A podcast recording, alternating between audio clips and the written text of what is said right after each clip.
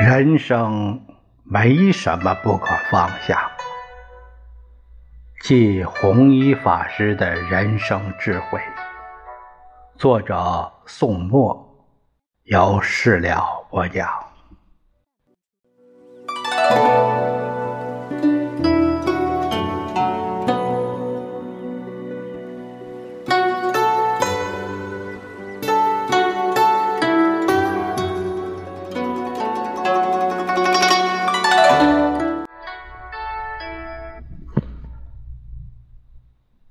我们这一节来看一下第一部分第二个内容，叫无他求，无奢望，所以生命强大。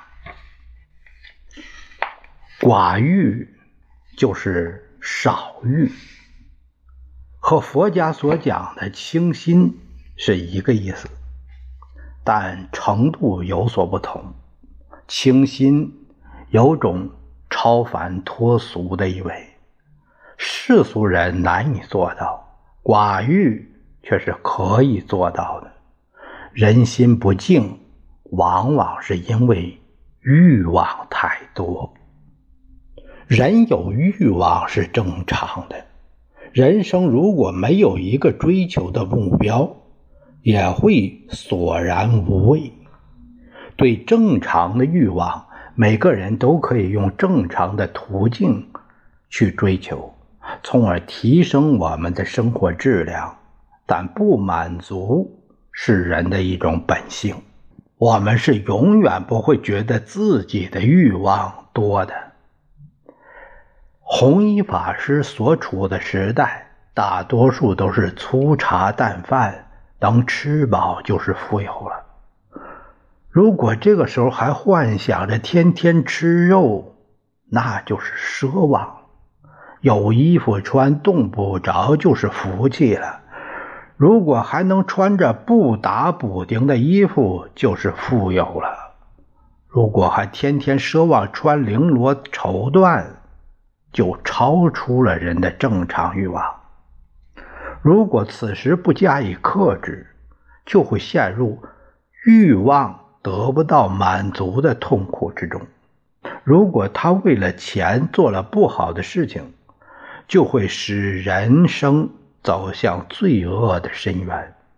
如今我们希望自己每天有肉吃，每天有漂亮的衣服穿，也不算是奢侈的事。寡欲不再以过去的标准来定，那么对现代人来说，欲望到底？有一个什么度上才算合适呢？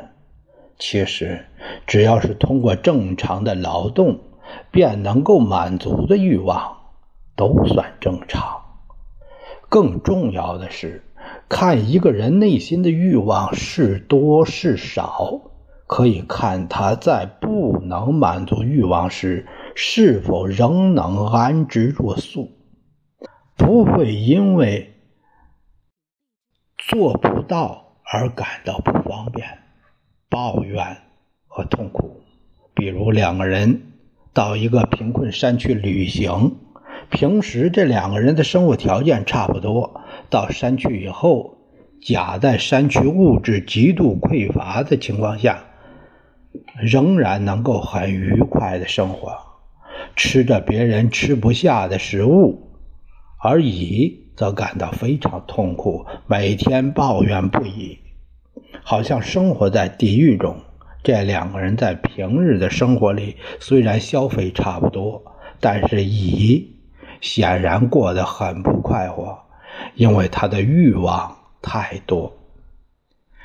法师说：“寡欲故静，寡欲者大都淡泊名利。”注重内心的修养，而不为外物所累，因而能够在红尘中做到静。欲望是人类一切活动的根源。当人有欲望的时候，就会为了满足欲望而动。如果我们能够做到清心寡欲，自然不会有任何动作。现实中的我们忙忙碌碌，就是因为欲望太多。当我们满足了一个欲望之后，另一个新的欲望又会产生，永远不会有终结的时候。因此，我们始终不得空闲，难以腾出时间修养身心。儒家认为，修养身心主静。所谓静以养德，一个人必须要心如止水，没有杂念，才能做好修身养心的工作。弘一法师给了我们一个静的方法，就是减少欲望。当我们没有欲望的时候，世间的权势、金钱、名利。都不能动摇我们的内心，心绪就会安定。这对于修养身心是非常有好处的。孙思邈曾经指出，长寿对大多数而言有五难：名利难去，喜怒难去，声色难去，滋味。难去，神虑难散。寡欲故静，静则能排除五难，人自然能长寿。弘一法师则进一步提出了“有主则虚”，有主就是有目的。